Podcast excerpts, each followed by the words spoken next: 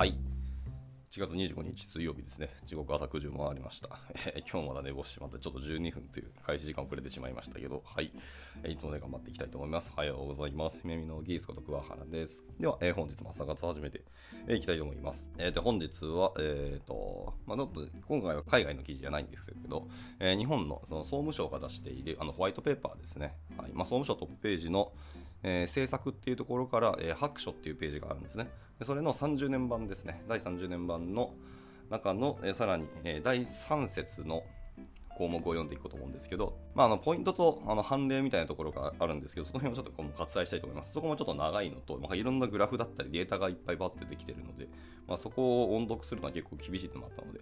えー割愛したいと思います。で、ざっくりと一応目次を読みますとですね、えー本編はですね、第1部特集、えー人口減少時代の ICT による、えー持続的成長というのが一つですね。で、第 2, 章が、第2章ですね、その第1部の中の第1章、第2章、第3章と続くんですけど、第3節を今日は読んでいくってところですね。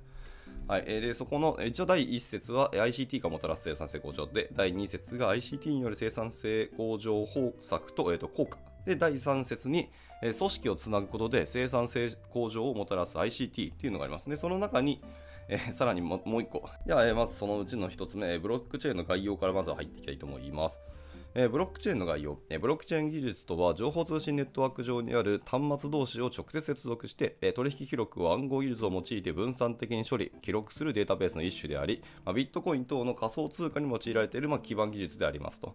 はいまあ、図に一応仮、まえー、とありますね。従来型の情報一元管理っていう、まあ、一つの集権サーバーみたいなのがあって、そこにみんながアクセスするみたいな図と、もう一個の図はブロックチェーンによるあのいわゆるクラウド型の図がガッと書いてますね。みんながそれぞれの端末でそれぞれ同士であのやり取りをしているというところですね。この境界が、えー講義のブロックチェーンっていうのを、えー電子署名とハッシュポイントを使用し、え改ざん検出が容易なデータ構造を持ち、かつ当該データを、えネットワーク上に分散する多数のノードに保持させることで、えー高可用性及びデータ同一性等を実現する技術というふうにま定義をしていますというところでした。はい。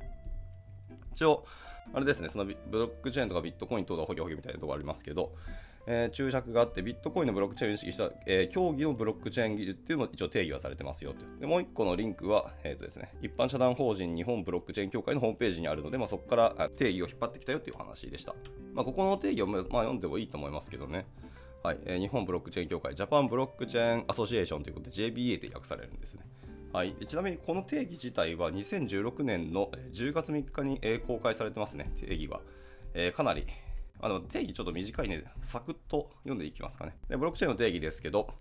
え2つで書かれてますね、えーいきなり知らないワード出るんですけど、えービザンチン障害を含む不特定多数のノードを用い、時間の経過とともにその時点の合意が、えー覆る確率がゼロへ収束するプロトコル、またその実装をブロックチェーンと呼ぶと。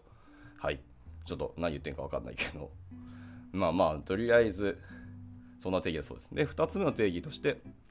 え電子署名とハッシュポインターを使用し、えま、改ざん検出が容易なデータ構造を持ち、かつ、え当該データをネットワーク上に分散する多数のノードに保持させることで、公開要請及びデータ統一性等を実現する技術を講義のブロックチェーンと呼ぶと。はあ、こっちが講義で、もう1個の方が競技の方ですね。ありました。で定義策定のアプローチとしては、えーサトシ・ナカモト等の、えーと論文ですね、およびその実装であるビットコインのブロックチェーンをオリジナルのブロックチェーン、まあ、以下、オリジナルとしてまあ強く意識していますと。で、競技のブロックチェーン、まあ、先ほどのちょっとよくわからん用語の方ですね。ブロックチェーンの定義1はですね、オリジナルを意識し、えーそれが備える本質的で不可分な特徴を備え、まあえー言語化しましたよ。で、講義のブロックチェーン2つ目の方ですね。こっちの方は昨今、もしくは今後の技術の展開を鑑み、えーオリジナルが備える特徴であっても、えー別の実装方式や別の目的への展開などにおいて、まあ、置換や変化が行われていく広がりを許容しながらも特徴を捉えるよう、えー言語化しましたよと。で、まあ、一応今後についても、えー今回定義する、え今回公開する定義は現在時点のまあ見解であると考えていて、え今後もアップデートが必要であると考えています。また引き続きブロックチェーンに関する用語解説させていく予定でしょえーですよということでした。はい、一応今のが、えっと JBA の定義の話でした。では、えっと戻りまして、えー概要は終わったので続いて、えーブロックチェーンの効果と課題というところですね、えーブロックチェーンによる分散管理では従来型の情報一元管理と比較して、え高い可用性と高い完全性そして取引の低コスト化といったまあ効果がありますと。で、まあ、具体的な内容に入りますと1つ目の、え高い可用性とこは、え、中央一元管理では管理体に、え、不具合があった場合に全てのシステムが停止してまう可能性があります。で分散管理処理を行うことで、え、ネットワークの一部に不具合が生じても、まあ、テスシステムを維持することができる。というのが1つ目の可用性ですね。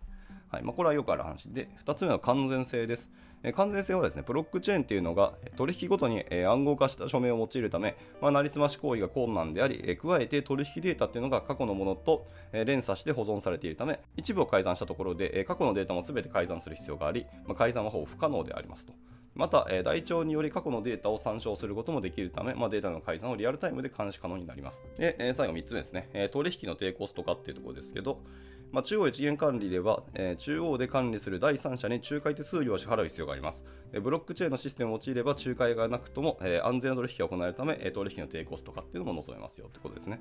まあ、まあ個々人で取引ができたりするからっていうのが大きいんでしょうね。一応これの出典は、えー、総務省の ICT によるイノベーションと新たなエコノミー経済に関する研究調査みたいなところから取ってきたそうです。で、前述のようなメリットがあるブロックチェーンではありますが、えー、分散型であるがゆえに、えー、スケーラビリティの面でも一応課題を抱えてます。で、スケールの大きいブロックチェーンの代表例であるそのビットコインの、えー、ブロックチェーンにおいては現状以下のような課題がありますと。大きく2つですね、あります。で、1つ目は処理時間の増大というところです。えユーザーやビットコインの、え採掘量が増えることにより、え毎時間ビットコインに採掘するのに必要なエネルギーが、まあ、加速度的に増えていきます。まあ、これによって、ま、多量の電力が必要になるよってことでした。はいまあ、これもなんか周知の事実な気がしますね。一応ここの資料とかテキストにおいては PDF で公開はされてますので、まあ、興味ある人は見てみてください。でではでは、今のが、え、第2節ですね。ブロックチェーンの効果と課題というところです。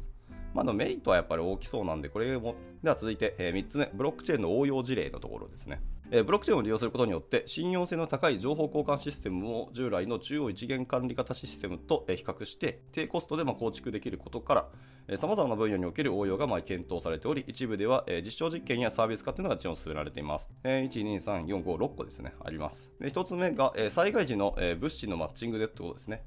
え、災害時には政府機関、企業、個人から物資が集まるものの、まあ、迅速に分配し、現地に届けることが意外に困難でありますと。で物資の需要と供給に関する情報の登録や、え、管理にブロックチェーンを技術を用いることで、まあ、信頼性の高い状態での、え、情報流通が可能となり、災害時に必要としている人、場所に適切な物資を届けることが可能になりますと。で続いて、えシェアリングサービスにおける、え本人確認手続きですね。まあ、これは本当想像しやすいですね。えシェアリングサービスにおいて受給を、えマッチングさせるプラットフォームを運営する事業者というのが情報を管理しており、まあ、事業者に対して、まあ、仲介手数料を支払う必要があります。で、ブロックチェーンを使用することによって、その受給情報や、まあ、利用者の、え信用情報っていうのを改ざん不可能な形で保存することなどになり、ま、仲介者の必要がやっぱなくなりますよねってことでした。ね、3つ目、え電力取引の自動化と効率化というところです。えブロックチェーンの技術を用いることによって、えエネルギー消費や、え再エネ発電に関するデータを最小単位で、え処理することが可能になり、エネルギーの生産と消費の両方あ消費の両方をプロシューマーというのが、え電源の規模や構成によらずエネルギーを取引できるようになります。で、えー、と4つ目、不動産取引ですね。え、ブロックチェーン技術によって、ま、物件情報の収集とか、え、入居契約までの手元のスマートフォンアプリで手続きが可能になり、ま、コストや、え、時間を大幅に削減できる可能性がありますと。これは地味に嬉しいですね。僕、昨日まさにあの今の住んでいるマンションの契約更新に行ったんですけど、まあちょっと面倒かったので、はい、これがアプリでスパッといけるんだと、それに越したことはやっぱないのでいいなと思いますね。でわざわざ、あのー、あれですね、保証人のしかも印鑑証明の書類まで必要だって言われたりして、なんか本当関わる人のあのわざわざ役所まで行ってもらわなきゃいけなかったりして、すげえ面倒いんで、アプリでいけるなら楽やなと思います。で、続いて5つ目ですね。宅配ボックスの、えー、配達受取記録です。え、宅配ボックスにブロックチェーン技術を利用することで、受取人の情報や配達情報というのを改ざんできない状態で記録できます。そのため、え、施錠時に指定した本に仕掛けることがなくなり、できなくなり、え、正確な配達受け取りはま可能になりますとで。購入者の荷物の受け取りをもって、え、購入代金を販売者に送金するまあ、エスクロー機能というのを活用すれば、荷物の受け取りとともに決済もできて、え不正え不在時の代金引き換え荷物の再配達の必要もなくなりますよということですね。それも大事ですね。で、最後、農産物生産情報の管理ということでした。食品に対する消費者の意識が高まる一方で、食品の産地等を偽装する事件というのが発生していますと。でブロックチェーン技術を活用して生産地や、えー、生産方式の情報を改ざん不可能な形で管理することができるようになり、えー、品質に対する厳格さや出荷する農産物の品質の高さを消費者に伝えることができるようになりますと。以上。今のが、まあ、6個ありましたけど、ブロックチェーンの実際に応用事例というお話ですね。結構総務省もその辺しっかり把握されてるんですね。で最後、えー、金融分野におけるブロックチェーンの説を読んで、えー、終わりにしたいと思います。はい、えー、ブロックチェーンというのは仮想通貨において利用は始まったんですけど、仮想通貨以外の金融分野においてもブロックチェーン技術を利用する動きがあります。えー、未来投資戦略においては、ブロックチェーン技術っていうのは、特に金融の仕組みそのものを変革する、え、ゲームチェンジャーとなる可能性が高いため、え、我が国の金融ビジネスの競争力を確保する観点から、金融分野における実用化に向けた取引を、え、取り組みを先先的に進めますよと、そんなこととしています。実際に都市銀行から、え、証券会社まで幅広い金融機関が、えー、個社にとどまらず、え、コンソーシアム等を設立し、え、共同で取り組みを進めていますよということでした。まあ、都市銀行でいくと、まあ、国内都市銀行、え、3社ですね、は、え、ブロックチェーン技術を活用した個人間送金サービスの実証実験を、実は2018年1月から3ヶ月間実施してたんですね。